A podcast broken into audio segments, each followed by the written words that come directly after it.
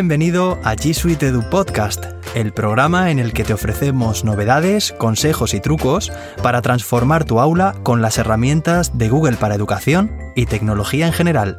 Yo soy David Santos, de Píldoras de Educación. Y yo, José David Pérez, de Innovación Educativa. En el episodio de hoy repasaremos las últimas actualizaciones de las herramientas de G Suite. Os mostraremos algunas dinámicas que podéis utilizar los primeros días de clase con vuestros alumnos. Avanzaremos en la aplicación del aprendizaje cooperativo en el aula. Y os contaremos qué aplicaciones y herramientas de G Suite son las principales para ser más productivo. ¿Estáis preparados? Pues vamos allá.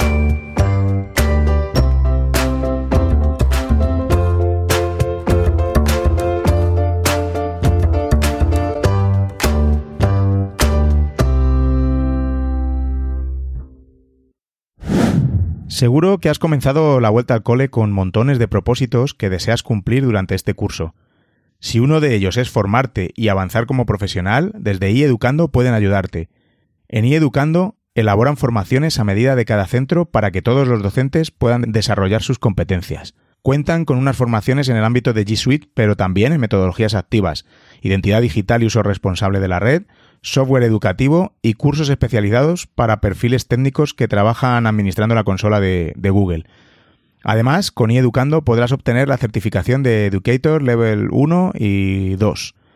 El 97,2% del profesorado participante en sus formaciones las recomienda. Por algo será, ¿no? Echa un vistazo a la web de iEducando e infórmate de todo lo que pueden hacer por tu escuela en ieducando.com. Hola a todos, muchas gracias por acompañarnos de nuevo en el segundo episodio de G Suite Edu Podcast. Hola José David, ¿qué tal está yendo la vuelta al cole? Pues genial, la verdad que, muy bien. Hemos vuelto al cole, estamos de momento todavía sin alumnos y bueno, pues un poco preparando las, jornadas de acogida, planificando y programando un poco lo que, lo que va a ser el curso. Este año tengo una tutoría de quinto de primaria, así que bueno, pues esta, esta semana ya he tenido la reunión con, con las familias de, mis alumnos. Y bueno, pues bien, una semana bastante, bastante entretenida. ¿Y tú, David, qué tal? ¿Cómo, cómo llevas la, dirección? Pues la verdad es que, bueno, pues muy bien. La primera semana fenomenal, ahí preparando lo que va a ser un curso más de innovación y, bueno, de dar un pasito más en, la transformación por la que, estamos apostando en el, en el cole. Veo a los profesores muy enchufados y motivados y eso me parece genial.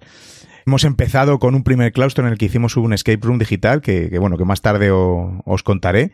Y genial, Qué bien, además, eh, bueno, me lo contaste y lo he visto también por, por las redes sociales y tengo muchas ganas de que nos cuentes con detalle cómo se desarrolló ese, escape room. Pues bueno, ahora que empieza el curso, mm, tengo que deciros que, bueno, siento, presiento que va a ser un, curso muy positivo para todos. Bueno, un curso nuevo siempre es una nueva oportunidad para hacer las cosas mejor que, el año anterior, probar cosas nuevas, eh, ser o intentar ser mejor docente e incluso también, ¿por qué no, mejor persona?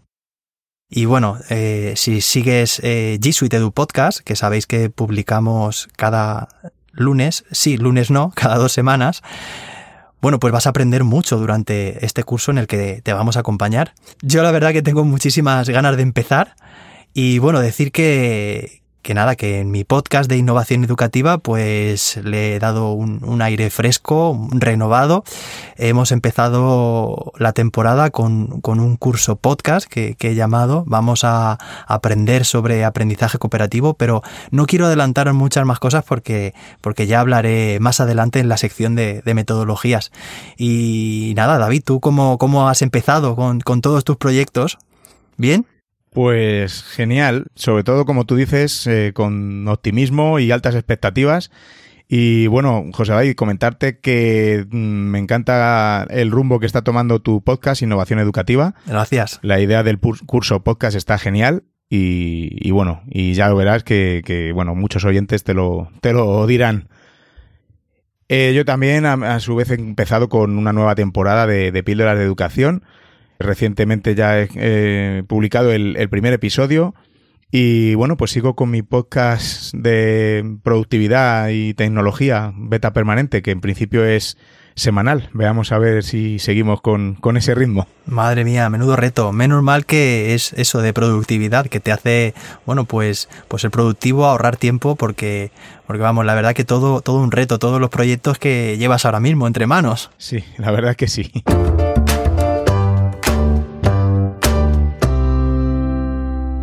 Bueno, pues empezamos con, con la primera sección, ya sabéis, G-Quiz, esta sección en la que te lanzamos una pregunta sobre Google y sus herramientas, a ver si eres capaz de, de contestarla. La pregunta de esta semana, de este episodio, es ¿cuántas personas pueden editar un documento de Google al mismo tiempo? ¿Sabes la respuesta? ¿Sí? ¿No? Bueno, pues al final del episodio sabes que te daremos la respuesta. Así que sigue muy atento o atenta porque muy pronto lo sabrás.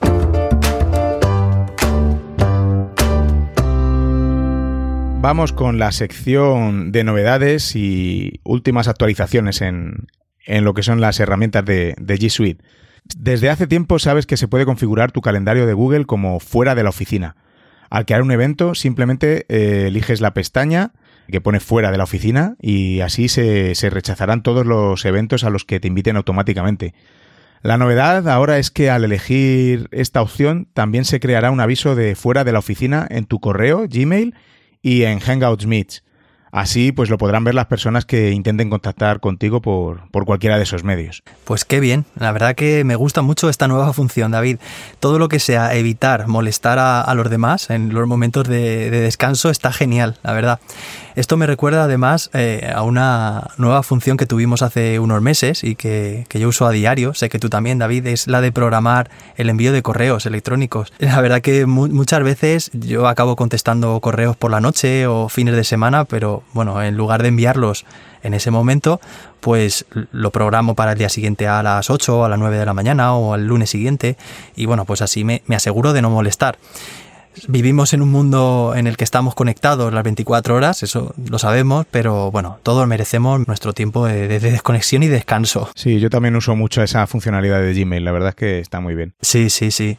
Bueno, pues pasamos a la segunda novedad y esta tiene que ver con, con presentaciones de Google. A partir de ahora, cuando estás en modo presentación, vas a poder hacer la pantalla completamente blanca o completamente negra. ¿Y esto para qué puede servir? Pues puede ser muy útil eh, durante una presentación. Imagínate, bien para contestar la pregunta de un alumno o, para iniciar un debate sin que haya en esos momentos nada en la pantalla. Quiero decir que, no haya ningún distractor innecesario y que tus alumnos estén prestando atención a, la conversación de ese momento. O sea, básicamente es como ahora el foco de atención no está en la pantalla, sino que está aquí, en esta conversación que tenemos. Entonces, durante una presentación, para hacer la pantalla blanca, solo hay que pulsar la tecla W de white en, inglés, blanco. O bueno, yo creo que ya lo habrás adivinado, para hacerla negra, la tecla B de black. Entonces, de esta forma la pantalla se hace o bien blanca o bien negra. Y si queremos continuar con la presentación, bastará con, pulsar cualquier tecla o hacer clic y bueno, volverá a aparecer la diapositiva por la que nos habíamos quedado. Esta actualización se anunció que también vendría con, una función muy interesante de autoavance de diapositivas. Es decir, que podríamos seleccionar la duración entre diapositivas y diapositivas, el paso de diapositivas automático, los segundos que, que duraba este pase, y además también la opción de bucle. Fijaos, está muy interesante para, de manera que cuando se llega a la última diapositiva, la presentación empezaría de nuevo. Esto mm, puede venir muy bien para mostrar información en una pantalla, por ejemplo, en el hall de nuestro colegio o en una sala de profesores, e, en un stand, en cualquier evento. Sin embargo, los desarrolladores se han encontrado con un problema inesperado. Esto está en el blog de, actualizaciones. Y de momento, esta última opción, esto del autoavance de diapositivas y el bucle, pues se ha paralizado y pero bueno, no os preocupéis porque, porque saldrá y os avisaremos cuando, cuando esté disponible. Pues a mí me, gusta esa novedad porque además eh, me, gusta mm, el efecto y la de las pantallas eh, en negro y también me gusta el, el modo oscuro que ahora está tan de moda. Sí, desde luego. Ahora vamos con una novedad, eh, esta vez es para los administradores de, las consolas de G Suite. Hay actualizaciones en el centro de alertas para, para G Suite. Las nuevas características harán más fácil encontrar y solucionar posibles problemas con, con tu dominio. Esto es lo que, lo que puedes hacer ahora. Por ejemplo, asignar alertas a otros miembros del equipo o a ti mismo, hacer un seguimiento de los estados de las alertas, puedes priorizar las alertas en función de la importancia de las de estas. También podrás ver las alertas relacionadas para, para, el mismo, para un mismo usuario, ver el historial de cambios de una alerta o podrás encontrar las alertas más fácilmente. Genial, David. Bueno, pues continuamos con, otra novedad. Sabemos que Google eh, se toma muy en serio el tema de la accesibilidad. Ya sabes, esos, el ser capaz de que todos los usuarios puedan acceder a la información, independientemente a que tengan dificultades de visión, dificultades auditivas, dificultades de movilidad. Entonces, bueno, pues siguiendo esta premisa, que a mí me parece fantástica, a partir de ahora los usuarios que, que utilicen tecnologías asistivas, es decir, que, contemplen este tipo de, dificultades. Pueden ser los lectores de pantalla o incluso las pantallas braille. Van a poder hacer un seguimiento más fácil en tiempo real de las actualizaciones que otros usuarios están haciendo en, un documento de Google. Va a ser mucho más fácil para ellos eh, seguir estas modificaciones que otras personas están llevando a cabo en el, documento. Esta nueva función se puede ver en una barra lateral y se, bueno, se ve ahí un resumen de los cambios que, van realizando los colaboradores. Para habilitar esta opción es tan sencillo como en un documento de Google, pues hacemos clic en, el menú, en herramientas, configuración de, de accesibilidad y marcamos la casilla activar la compatibilidad con el lector de pantalla. Luego seleccionamos mostrar cambios en vivo en el menú de accesibilidad y ya lo tenemos. De todas formas, como a veces cuesta un poco seguir estos pasos así en, audio, los dejaremos también escritos en, la nota del programa para que no tengáis dudas a la hora de, seguirlos. A principios de año, eh, Google anunció que se realizaría un cambio de los usuarios eh, de la versión clásica de Hangouts en los dominios de G Suite a Hangouts Chat y Hangouts Meet. Dijeron en principio que sería en octubre de 2019, es decir, ya el próximo mes. Entonces se comenzaría a retirar esta versión clásica de Hangouts para los usuarios de, G Suite. Eh, Google siempre escucha a sus usuarios y tras el aluvión de comentarios que esto suscitó, pidiendo a Google que retrasaran la, migración, han recogido estas peticiones y se ha pospuesto la migración hasta junio de 2020. Mínimo. Dicen que a partir de ahí ya anunciarán la fecha concreta. De todas formas, hay un programa de transición acelerada, como ellos lo llaman, en el que los administradores que prefieran realizar antes la migración completa lo pueden solicitar. Así podrán tener acceso a las nuevas características de Hangouts Chat. Muy bien, pues pasamos a la última de las funcionalidades nuevas que nos han llamado la atención desde el último episodio. Y bueno, en este caso se trata de una versión beta, es decir, que, todavía no está al alcance de, los mortales, podríamos decir, ¿no? Eh, bueno, a ver, Vamos a explicar esto a Google. Le gusta ofrecer sus productos en fase beta a, un grupo de usuarios más o menos reducido, ¿vale? Que estén dispuestos a probarlos y, dar feedback antes de sacarlos para el resto. Esto lo hace muy a menudo y si estás interesado o interesada, pues bueno, puedes consultar el, blog de actualizaciones de G Suite, suscribirte y bueno, estar muy atento para o atenta para, para enviar tu solicitud para poder probar nuevas funcionalidades y, nuevas herramientas. Esta funcionalidad en fase beta que estamos, que estamos diciendo, permite crear accesos directos en Drive. Esto creo que va a suponer un, cambio importante en, el uso que hacemos a diario de, Drive. Fijaos, esto nos, va a permitir hacer más sencilla la, búsqueda de contenidos sin tener que crear copias de archivos. Por ejemplo, imaginaos en un instituto, si, si un profe de matemáticas comparte un documento desde la unidad compartida que tiene su departamento, pues otro miembro, por ejemplo el equipo de, orientación, eh, algún miembro del equipo de orientación podría crear un acceso directo a este documento en su unidad compartida o en la de otro departamento. A ver, hasta ahora tenemos que saber que los documentos eh, no podían pertenecer a dos unidades compartidas al mismo tiempo, así que en este caso, bueno, pues el equipo de orientación debía crear copias de los documentos para cada una de las unidades compartidas. Así que, bueno, pues estas copias podrían quedar desactualizadas muy pronto. Entonces, A ver, puede que ahora mismo veáis todo, toda esta, eh, esta novedad un poco abstracta, es, es, fácil, pero bueno, creedme que cuando estás en contexto con, con, una situación concreta, se ve muy bien cómo simplifica mucho el proceso. Y bueno, además, eh, la opción que seguramente todos hayáis visto y utilizado mucho eh, de agregar a mi unidad, se va a reemplazar también por agregar acceso directo a Drive. ¿vale? Como, como hemos dicho, está eh, todavía en fase beta, pero bueno, ya iremos informando cuando, cuando la lancen para, para el resto de los mortales, como habíamos dicho. Y bueno, hasta aquí eh, la sección de novedades. GEC Spain es el grupo de educadores de, de Google en España. El GEC es una comunidad que comparte, reflexiona y debate sobre el aprendizaje con tecnología en la nube, G Suite y los dispositivos en el aula. La única finalidad es la de compartir, de profesores a profesores. Visita la página de GEC Spain que es gedu.es, g e d u.es, para conocer su gran labor y ver todos los recursos que allí se comparten en abierto. Además, el grupo de coordinación son excelentes docentes de referencia que hacen una fantástica labor liderando este grupo.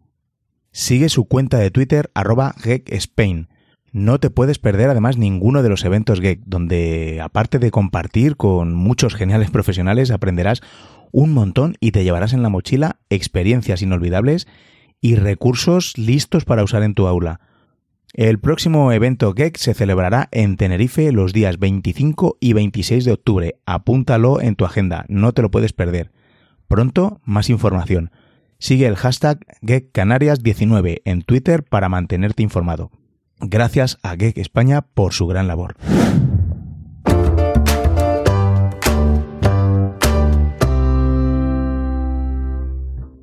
Vamos a pasar ahora a nuestra sección principal en la que os vamos a contar una serie de actividades para la vuelta al cole con G Suite.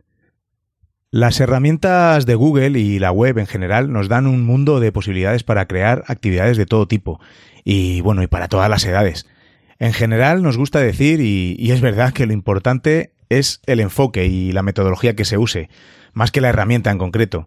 Primero, por supuesto, debemos tener el objetivo en mente, lo que queremos conseguir, y luego cómo nos puede esta tecnología ayudar a, conseguirlo.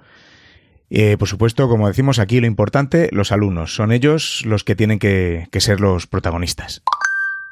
Bien, vamos a la primera actividad que te vamos a proponer es un escape room digital. Como os comenté al principio del episodio, el primer día de curso preparé un escape room digital para los profes de mi claustro.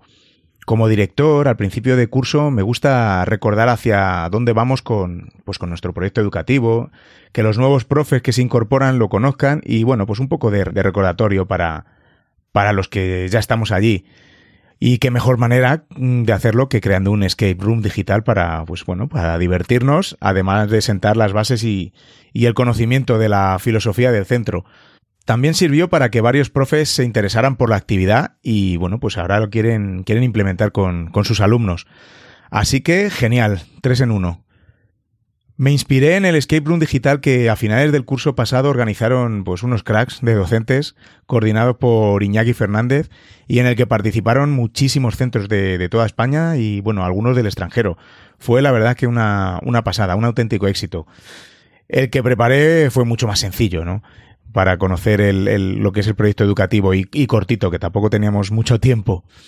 Lo primero que hicimos fue una dinámica para la formación de grupos, pues escaneando unos códigos QR que, se, que les llevaba a unos documentos de, Google que tenían unas pistas para buscar a los miembros de su grupo. Una vez formados los grupos, cada uno de ellos, cada uno de los grupos, con un par de Chromebooks, se dirigían a, la web que, se les dio. Y bueno, esta era una web, una, un site de, de Google. Ahí era donde se proponen los, los retos. Cada reto tenía un enlace que dirigía a otra página del mismo site con un Genially o un juego de EducaPlay insertados. Si no conocéis estas herramientas, de verdad os las recomiendo encarecidamente que vayáis a, a, a investigar Genially y EducaPlay. Dejaremos enlaces en las notas del programa. Una vez que conseguían las pistas, resolviendo los retos en Genially o en EducaPlay, debían poner la, la, palabra de la respuesta en un formulario de Google. Todas las preguntas y los retos estaban relacionados, por supuesto, con, aspectos importantes de nuestro proyecto educativo, como os dije, que será el objetivo. Una vez relleno el formulario y tras pasar todos los retos, se le dirigía a un documento de Google con un texto del que debían deducir una clave con cuatro números para abrir el candado de una caja, esta vez física, y descubrir lo que, lo que contenía en su interior. Bueno, pues es una forma distinta de conocer el centro para profes nuevos, recordar las señas, nuestra seña de identidad para los ya veteranos. Y bueno, pues esto mismo eh, lo cuento porque, bueno, pues puedes hacer algo parecido con tus alumnos en el comienzo de, de las clases, ¿no? O lo puedes hacer durante cualquier momento del curso, por supuesto. Pero al comienzo se puede preparar uno sencillo para que se conozcan o, simplemente con preguntas fáciles, pero bueno, con el, con, con el objetivo de, de hacer grupo hay muchas posibilidades y bueno, se te pueden ocurrir mil ideas más al, respecto. Bueno, pues David, tengo que decirte que me encantan los escape rooms. En mi cole creamos uno, un escape room cada año, desde hace, desde hace unos años, para los alumnos de, quinto y de sexto de primaria. Y bueno, tengo que decirte que tanto los alumnos como los profes es que lo pasamos pipa.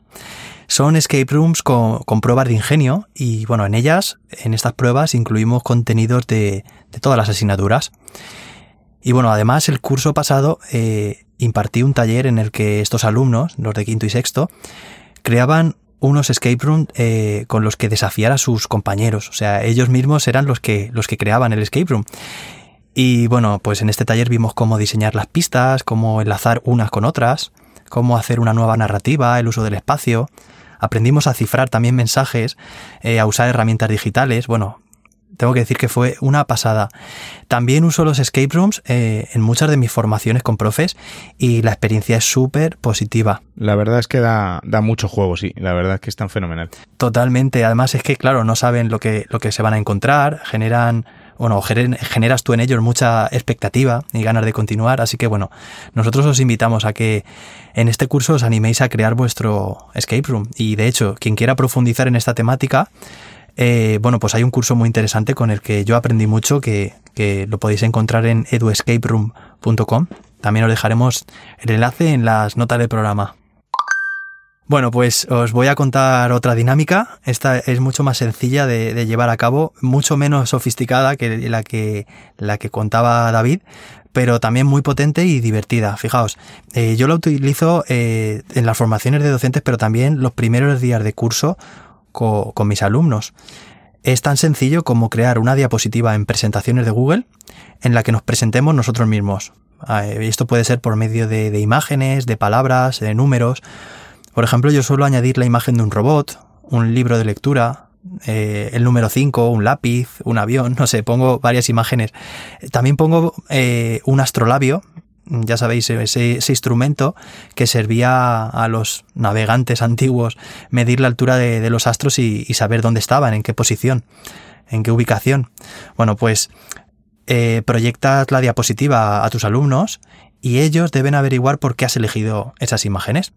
Es decir, un alumno puede preguntarme eh, si es que el número 5 es mi número favorito, otro puede preguntar si es que me gusta la robótica, eh, la lectura, o bueno, me pueden preguntar qué es o para qué sirve ese aparato tan extraño que había elegido, el, astrolabio.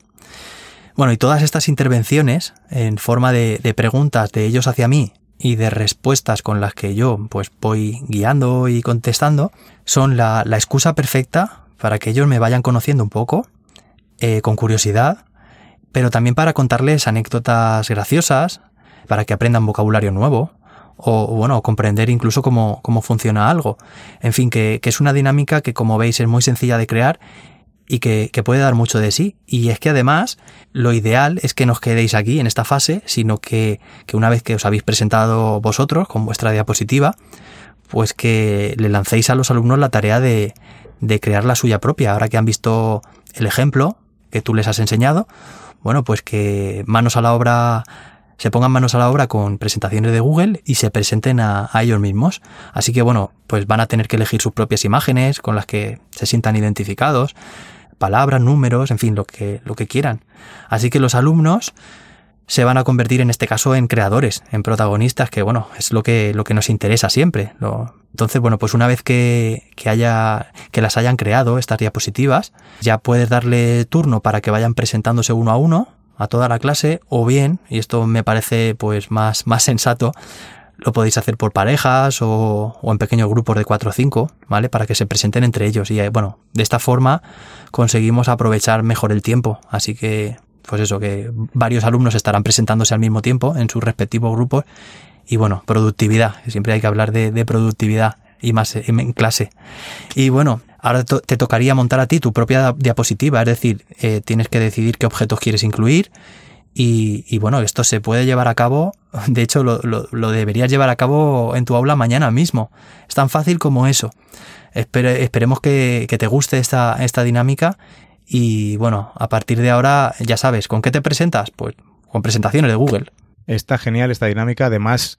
Eh, se pueden coger cada, cada presentación de cada niño, que es solo una diapositiva, y adjuntarlas, por ejemplo, a un, a una presentación general que tengas y veas todo lo, la, de lo, la de tus alumnos, ¿no? Está fenomenal. Y ya, bueno, ya dedicaremos más de un episodio a, a las presentaciones de Google porque la verdad es que tienen muchas posibilidades y se puede hacer mucho con ello en, en la clase. Muchísimo. Es una de mis, mis herramientas favoritas, muy, muy versátil porque es que eh, sirve para, para muchísimas, para muchísimas actividades. Ya, como dice David, ya, ya les iremos sacando partido. Bueno, pues vamos con otra, con otra actividad, que esta muy, es, la verdad que es una actividad súper divertida que, puedes hacer los primeros días del cole, que puede ser la caza del emoji. Eh, sabemos que los emojis se han convertido en una nueva forma de, de, comunicación. Y bueno, a mí me encanta ponerlo como si escuchasteis el episodio 1 en, las, eh, en los títulos de las carpetas, en los eventos de calendario, etcétera. Pero esta es una fantástica actividad que está dentro de, Google Experiments. No forma parte técnicamente de G Suite, pero es desde luego muy, muy Google, ¿no? Desde la página web, que como siempre os dejamos en las notas del programa, emojiscavengerhunt.withgoogle.com y bueno, pues con un dispositivo con cámara o una tablet o un móvil a lo mejor funcionarían, y el Chromebook también, por supuesto. Los alumnos tienen que buscar con la cámara objetos reales que se correspondan con el emoji que se indica. La aplicación usa la inteligencia artificial para intentar, determinar lo que hay en la imagen real y si concuerda con el emoji. Tienes un tiempo determinado para conseguir los objetos reales. La verdad es que este juego, pues bueno, puedes convertirlo en una divertida actividad colaborativa y bueno, se lo van a pasar fenomenal.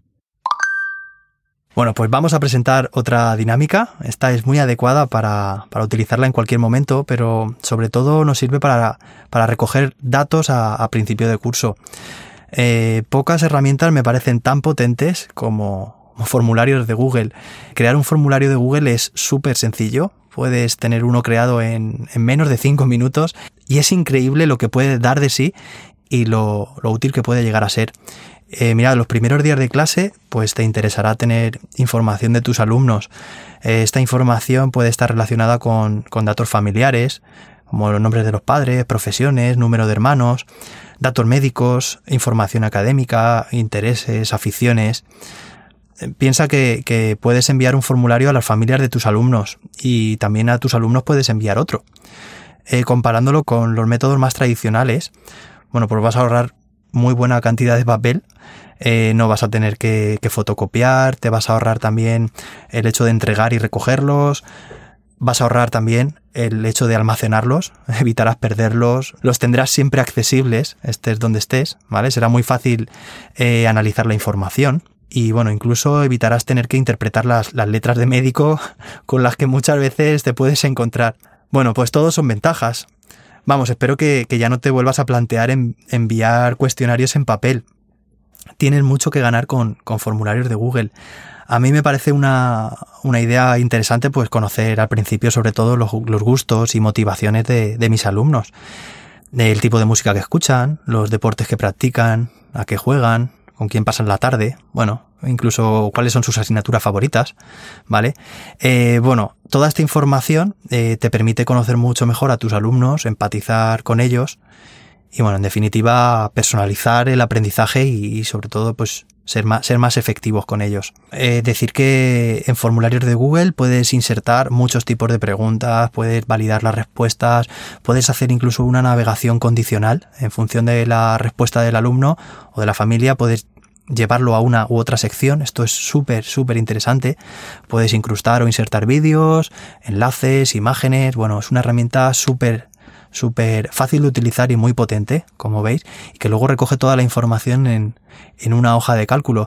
La verdad que esto da para mucho, porque, porque bueno, eh, todas las, opciones y prestaciones que tiene eh, deberíamos explicarlas, pero yo creo que eso, David, lo, lo explicaremos en otro episodio, ¿vale? Sí, sí, sí, por supuesto. Esto da para mucho también. para muchos episodios. Cada, es que cada herramienta de Google es impresionante y da para, para mucho. Sí, sí, sí. Bueno, pues vamos a, a pasar a, a, otra actividad que podemos hacer, esta vez con la herramienta de Google Drawings. Que, bueno, pues esta es una fantástica herramienta que se puede usar para una gran cantidad de, de actividades. Drawings se puede integrar en cualquier área y en cualquier nivel. Es, pues, bueno, como un gran lienzo digital al que puedes añadir texto, imágenes, formas, líneas. El número de actividades que puedes hacer con Drawings es, bueno, pues infinito, todo lo que te llegue la imaginación. Por ejemplo, pues pueden crear un póster interactivo donde se presenten, como pues parecido a lo que, lo que contó José David con, con slides, con presentaciones, que incluyan alguna foto suya, enlaces a sus películas favoritas, sus hobbies, bueno. Pueden crear, por ejemplo, también un eh, cómics, unas tiras de cómics en las que expliquen quiénes son, cuáles son sus intereses.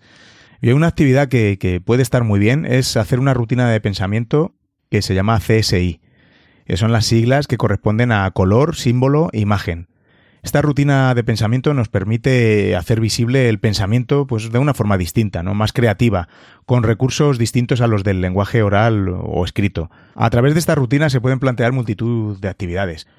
Una de ellas puede ser, y bueno, que nosotros eh, realizamos eh, normalmente en nuestro centro, que una vez formados los grupos cooperativos, cada uno realiza, cada grupo realiza un CSI con el color que les identifica o capte la esencia del grupo, un símbolo que les evoque su grupo, como si fuera su emblema, ¿no? Y una imagen que, que les identifique.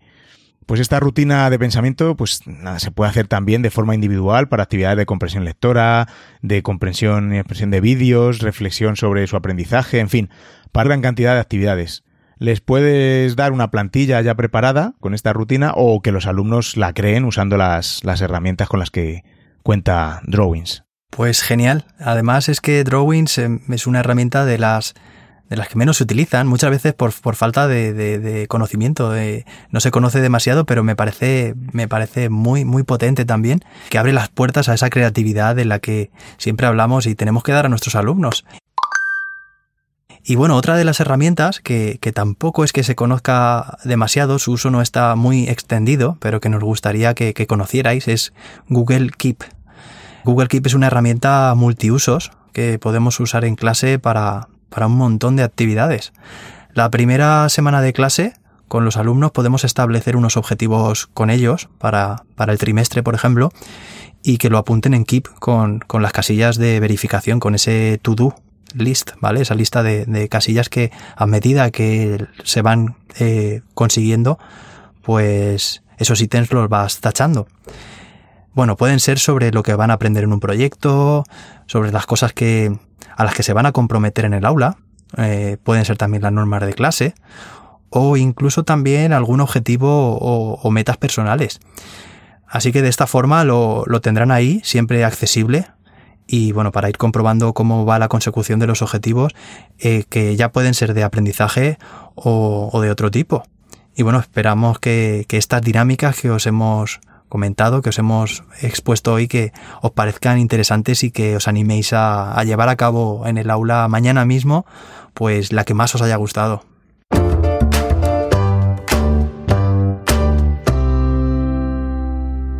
Y ahora pasamos a la sección de, de, metodología. Ya sabéis que, bueno, pues dedicamos también unos minutos a hablar sobre, sobre aprendizaje cooperativo.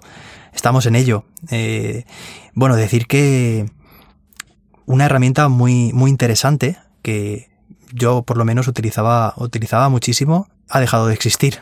Bueno, es una lástima, estas cosas pasan, ¿vale? Y bueno, vivimos en un mundo muy cambiante, la tecnología está evolucionando y al mismo tiempo que, que unas herramientas evolucionan, como estamos diciendo con las herramientas de G Suite, que hay actualizaciones constantes, nuevas funcionalidades, mejoras, pues otras tristemente eh, dejan de existir, sobre todo tristemente si son, son buenas o, útiles. En este caso se trata de, una herramienta que probablemente conozcas, eh, se llama FlipQuiz y bueno, era una herramienta muy, muy interesante para plantear en clase un, un torneo, un torneo cooperativo de preguntas y respuestas. Pero bueno, aquí me quería centrar sobre todo en, en una herramienta estaba un poco oculta en, en FlipQuiz, que era la de generación de grupos. De manera que, bueno, pues tú tenías un, una zona donde eh, pegabas el listado de, de alumnos de tu, de tu clase, los nombres, y básicamente elegías de qué manera querías agruparlos y la herramienta con un solo clic pues te, te, agrupaba a tus alumnos con las condiciones que tú habías dicho. Por ejemplo, quiero ordenar a mis 25 alumnos en, grupos de 4.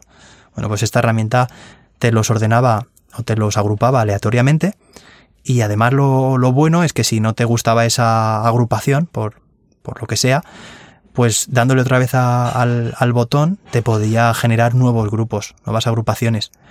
Entonces, bueno, esto es muy potente, muy rápido para organizar a los alumnos a estos grupos esporádicos. Sabemos que, que, bueno, que los grupos cooperativos pues deben ser heterogéneos, los perfiles que conforman cada grupo pues tienen que ser muy complementarios entre sí para poder para, poder cooperar, ayudarse unos a otros, ¿vale? Pero estamos hablando hoy de, de lo que son dinámicas de, de inicio de curso, ¿vale? Eh, todavía puede ser que no conozcamos suficiente a nuestros alumnos, pero sí que queremos llevar a cabo dinámicas para, para divertirnos, para conocernos, para, pero sobre todo para aprender. Entonces, todas las eh, dinámicas eh, de las que hemos hablado anteriormente se pueden, digamos, hacer de manera que nuestros alumnos trabajen o de manera individual o bien también por grupos. Y hemos dicho que esta herramienta de FlipQuiz, pues, había, había fallecido recientemente, por decirlo de alguna forma. Entonces, bueno, pues me animé eh, hace poco a, ya sabéis, en, hojas de cálculo eh, podéis eh, programar también un script con el que, digamos, a través de un código, de un algoritmo, pues te, te automatice esa, esa hoja de cálculo en función del comportamiento que quieras darle. ¿Vale? Seguro que conoceréis la, la herramienta de CoRubrics de, de Jaume F. Aquí le, le mandamos un fuerte abrazo, una herramienta muy potente, ya hablaremos de ella más adelante. Y bueno, decir que, que lo que he hecho en una plantilla que además os vamos a dejar en, en la nota del programa para que la podáis, os podáis hacer una copia de ella, es básicamente crear esta funcionalidad de generar grupos aleatorios con hojas de, de, cálculo. Entonces, esta hoja de cálculo es tan sencilla como lo que acabamos de, de describir de la, de la herramienta que estoy intentando reemplazar. Simplemente en una columna pegas el listado de, de, los alumnos de tu clase. En otra celda, destacada de color amarillo, indicas el número de alumnos o el número de miembros que quieres que tenga cada grupo, por ejemplo, grupos de tres, o grupos de cuatro, grupos de, de cinco, incluso grupos de diez, ¿vale? Como tú quieras organizar tu clase. Y bueno, aparecerá un nuevo menú que es generador de, de grupos. Seleccionas generar grupo y bueno, ahí tendrás los grupos creados. Si no te gustan esos grupos, pues tal y como habíamos dicho antes, repites el proceso de generar grupo, haces clic y se te generarán nuevos grupos. Y bueno, pensamos que, bueno, que esta herramienta os puede ayudar a dinamizar eh, los alumnos en grupos sin necesidad de conocerlos, eso sí, de forma aleatoria, no hay ningún criterio con el que se formen esas agrupaciones pero bueno, es una herramienta pues muy rápida. También nos abrimos a que quien quiera colaborar, sobre todo a los programadores. Yo estuve programando varios años en una empresa privada y bueno, pues me ha, animado a crear este algoritmo, pero que es muy, muy sencillo.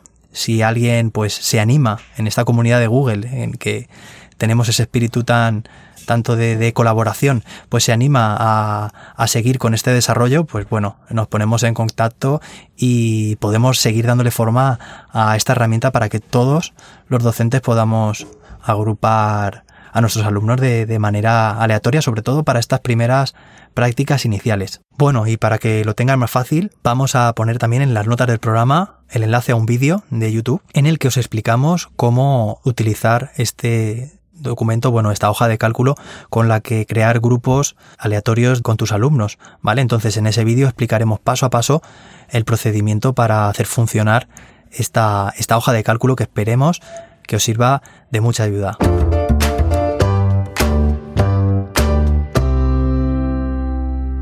Vamos ahora con la sección de productividad. Ya sabes, para ayudarte a que le ganes unos minutillos al día. Ahora que acaba de comenzar el curso, es muy importante que empieces con el propósito de, tener todas las áreas de tu vida, tanto personal como profesional, en orden, para que no se nos escape nada y tener el control de todo lo que tenemos que hacer, que en la profesión docente yo creo que hay mucho y, muy variado. Para ello necesitas un sistema productivo en el que confíes y vuelques todo, todo lo que tienes en, en la cabeza. Podemos tener todo ese sistema en analógico, sí, por supuesto, eh, porque lo importante son, son los hábitos, son hábitos que, debemos crear para que todo funcione. Pero la tecnología, bien usada, nos puede ayudar y, mucho. Hoy en esta sección de productividad os voy a contar cómo podemos tener a raya todos nuestros quehaceres, todas nuestras tareas y montar nuestro sistema productivo a partir de las herramientas con las que contamos en G Suite. Para ello te voy a decir qué tipo de aplicaciones, bajo mi punto de vista, son esenciales para, para empezar ¿no? a ser productivos y, harán que tengamos todo controlado. El primer tipo de aplicación sería un gestor de tareas, donde apuntes todo lo que tengas que hacer. En G Suite contamos con la aplicación Google Tasks, que de una forma muy simple puedes llevar el seguimiento de, de, todo lo que tienes que hacer. Puedes tenerla instalada en el móvil para que rápida y fácilmente captures cosas que, te vengan a la mente en cualquier momento y tareas que tengas que hacer. Dentro de la aplicación te puedes crear listas. Estas listas tienen que corresponderse con las distintas áreas de responsabilidad que tienes en tu vida. Pues todas las facetas en las que, eso, que en las que tienes alguna responsabilidad. Por ejemplo, yo en mi caso me crearía distintas listas para pues mi faceta de director, otras para las cosas del aula, de la clase, como profesor, otra para las formaciones que imparto, eh, otra, por ejemplo, una lista determinada para los podcasts, otra personal.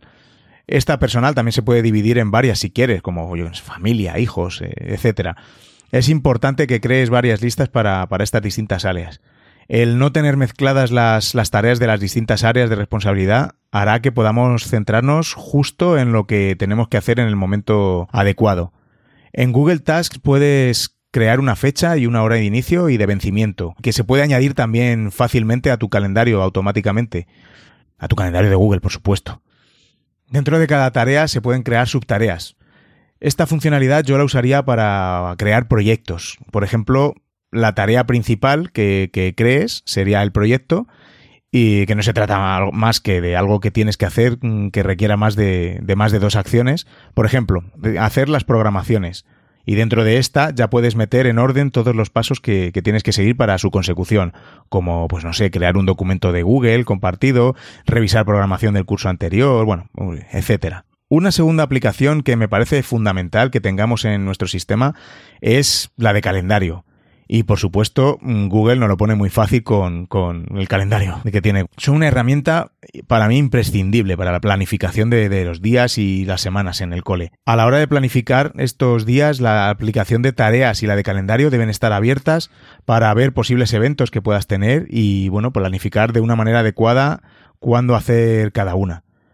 Revisando estas dos aplicaciones diariamente hará que tengamos un control de todo lo que tenemos que hacer y no dejemos nada al azar. Otra de las aplicaciones para apuntalar tu sistema productivo es una aplicación de notas, donde apuntes todo lo relacionado con, pues, con los proyectos, las tareas que tienes que hacer de tu gestor de tareas. Notas que te ayuden a tener tus proyectos y tareas actualizados y organizados. En G Suite contamos con Google Keep y bueno, nos pone muy fácil tener todas nuestras notas a mano la capacidad de ponerle etiquetas, establecer recordatorios, cambiar el color de las notas, crear distintos tipos de, ellas, por ejemplo como con casillas de verificación, puedes eh, tener notas escritas a mano e incluso puedes añadir notas de voz y que directamente Google Keep te, las va a transcribir también. Las etiquetas nos pueden servir para clasificar las distintas notas de nuestras áreas de responsabilidad, Así, filtrando por la etiqueta, por ejemplo, colegio, tendremos la vista solo de las notas que tenemos del colegio. De esta manera, Google Keep nos permite centrarnos en cada momento en lo que tenemos que hacer. No querremos ver las notas del trabajo, por ejemplo, cuando estemos buscando una nota donde hemos apuntado cosas sobre esa televisión que nos vamos a comprar, ¿no? Que, que iría en el área personal. Y el último tipo de aplicación o herramienta que considero fundamental para mantenernos organizados es pues un almacén de archivos donde podamos guardar todo el material de referencia de nuestros proyectos. Este repositorio de archivos, por supuesto, no puede ser otro que Google Drive. Ya sabes que en las cuentas de, G Suite tienen almacenamiento ilimitado, por lo que es primordial que lo mantengas ordenado y actualizado. En el primer episodio del podcast te dábamos consejos para comenzar el curso con un entorno G Suite limpio y ordenado. Y entre otras, pues te dábamos algunos tips y algunos consejos para, organizar tu Drive. Así que si no lo has escuchado, te aconsejamos que, que lo hagas. G Suite nos proporciona más herramientas que nos van a permitir ser más productivos. Pero bueno, estas cuatro aplicaciones que te he comentado me parecen que son las fundamentales para arrancar nuestro sistema y ser más productivos y más organizados.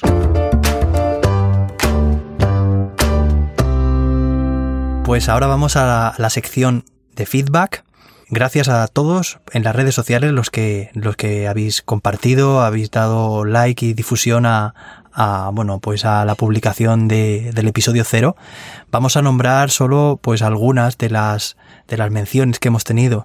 En primer lugar, bueno, pues tenemos a la comunidad GEG Spain que nos dicen, vamos, altamente recomendable el primer episodio de G Suite Edu con Serendipium y David Santos al aparato. Ni se te ocurra perdértelo. Norberto Cuartero nos comenta por Twitter también, el primer capítulo de G Suite Edu Podcast es pura crema. Trucos y consejos que me van a ahorrar horas de trabajo. Si tu cole tiene cuentas de Google, escucha el podcast antes de ponerte a crear clases. Gracias a David Santos y Serendipium. Pilar, el usuario es mur barra baja pilar, eh, nos dice escuchado, muy útil, ya he empezado por la mañana a hacer limpieza, jajaja.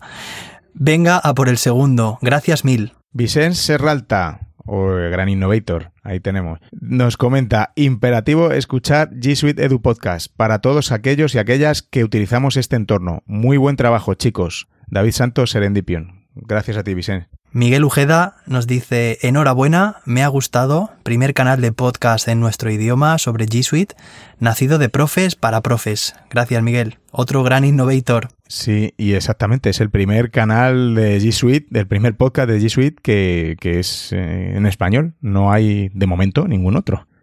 Charlie Espósito, otro innovator aprovechando el retraso del vuelo para escucharlo. Lo aconsejo a todo el que quiera tener buenos tips para este inicio de curso. María Barceló, de nuevo también otra gran innovator. Ya tengo la limpieza hecha, gracias a los Mr. Propers, nos ha llamado, de G Suite. Felicidades Serendipium y David Santos. Se ha quedado como los chorros del oro. Al lío. Y por último, Maestro Mayo, de nuevo, con los Innovators, gran comunidad.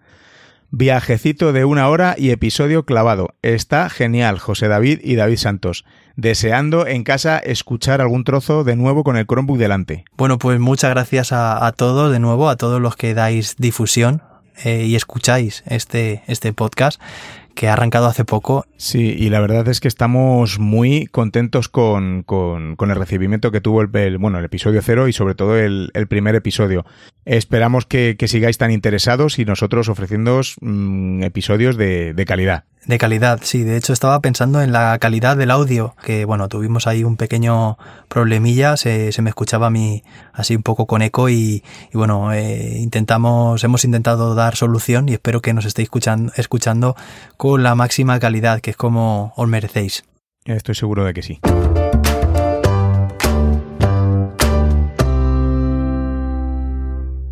Bueno, y ahora sí, llegamos al final de este episodio, así que bueno, pues toca dar la respuesta a, la pregunta del episodio de hoy, de, de G-Quiz.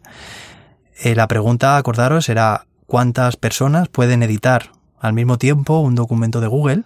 Bueno, pues pueden editar y comentar un archivo, que puede ser tanto documentos como hojas de cálculo, presentaciones, hasta 100 personas al mismo tiempo, ni más ni menos. Eh, bueno, realmente puedes compartir un archivo con, un máximo de, 200 personas o 200 grupos, ¿vale? Pero una cosa es que, lo tengan compartido y otra que lo estén editando al mismo tiempo. Y aún así, si necesitaras compartir el archivo con más de 200 personas, pues bueno, es tan fácil como añadir esas personas a, a un grupo y, compartir ese documento o ese archivo con el grupo. Bueno, y si quieres utilizar una hoja de cálculo para recoger información, bueno, pues, pues como habíamos dicho al principio, utiliza formularios de Google. Es una herramienta muy potente para la recogida de información de, miles de, usuarios sin ningún tipo de, problema. Bueno, ya está aquí la, la respuesta de G-Quiz. ¿La sabías? Bueno, pues esperemos que hayas aprendido algo nuevo. Agradecer de nuevo el apoyo de iEducando a G Suite Edu Podcast. Recuerda que si quieres profundizar o iniciarte en todo lo que ofrece G Suite para educación, pues ellos tienen justo la formación que necesitas para ti y para tu centro, con una gran cantidad de, de profesionales que os van a guiar y os van a acompañar en el proceso de implantación y en vuestro desarrollo profesional. No olvides visitar su página web ieducando.com para conocer más y ver todo lo que te pueden ofrecer.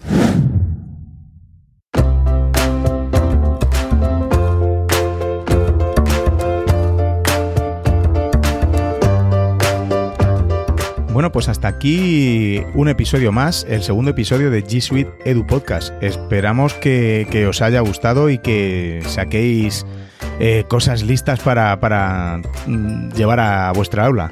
Pues sí, eh, no dudéis en hacernos llegar vuestros comentarios, contadnos vuestras experiencias en clase utilizando G Suite, enviadnos vuestras dudas y preguntas a la hora de usar estas herramientas. Como siempre nos encanta escucharos, queremos que, nos enviéis comentarios, feedback, preguntas, sugerencias, etcétera. Y bueno, sabéis que podéis escribirnos en las redes sociales, podéis seguir al canal del podcast, tanto en Twitter como en Instagram, con el usuario arroba G Suite-bajo edu. Puedes visitar la página web del programa, del podcast, en gsuiteedupodcast.com o bien escribiéndonos un correo a hola.gsuiteedupodcast.com. O también puedes seguir, seguirnos en nuestras cuentas personales, ¿vale? Yo soy José David, arroba serendipium en Twitter. Y yo, arroba David Santos-A. Bueno, pues ahora sí, nos volveremos a escuchar en el próximo episodio que publicaremos dentro de dos semanas, el, concretamente el lunes, día 23 de septiembre. Y bueno, tenemos que daros una gran primicia porque vamos a tener ni más ni menos aquí en este programa de podcast al gran Gonzalo Romero, que ya sabéis que es responsable de Google Educación en, España. Así que bueno, mientras tanto, sigue atento o atenta a las publicaciones que vayamos escribiendo en las redes sociales porque seguramente alguna de ellas te dé alguna pista para seguir transformando tu aula. Nosotros nos quedamos aquí transformando la nuestra. Que tengas un feliz día y que G Suite te acompañe.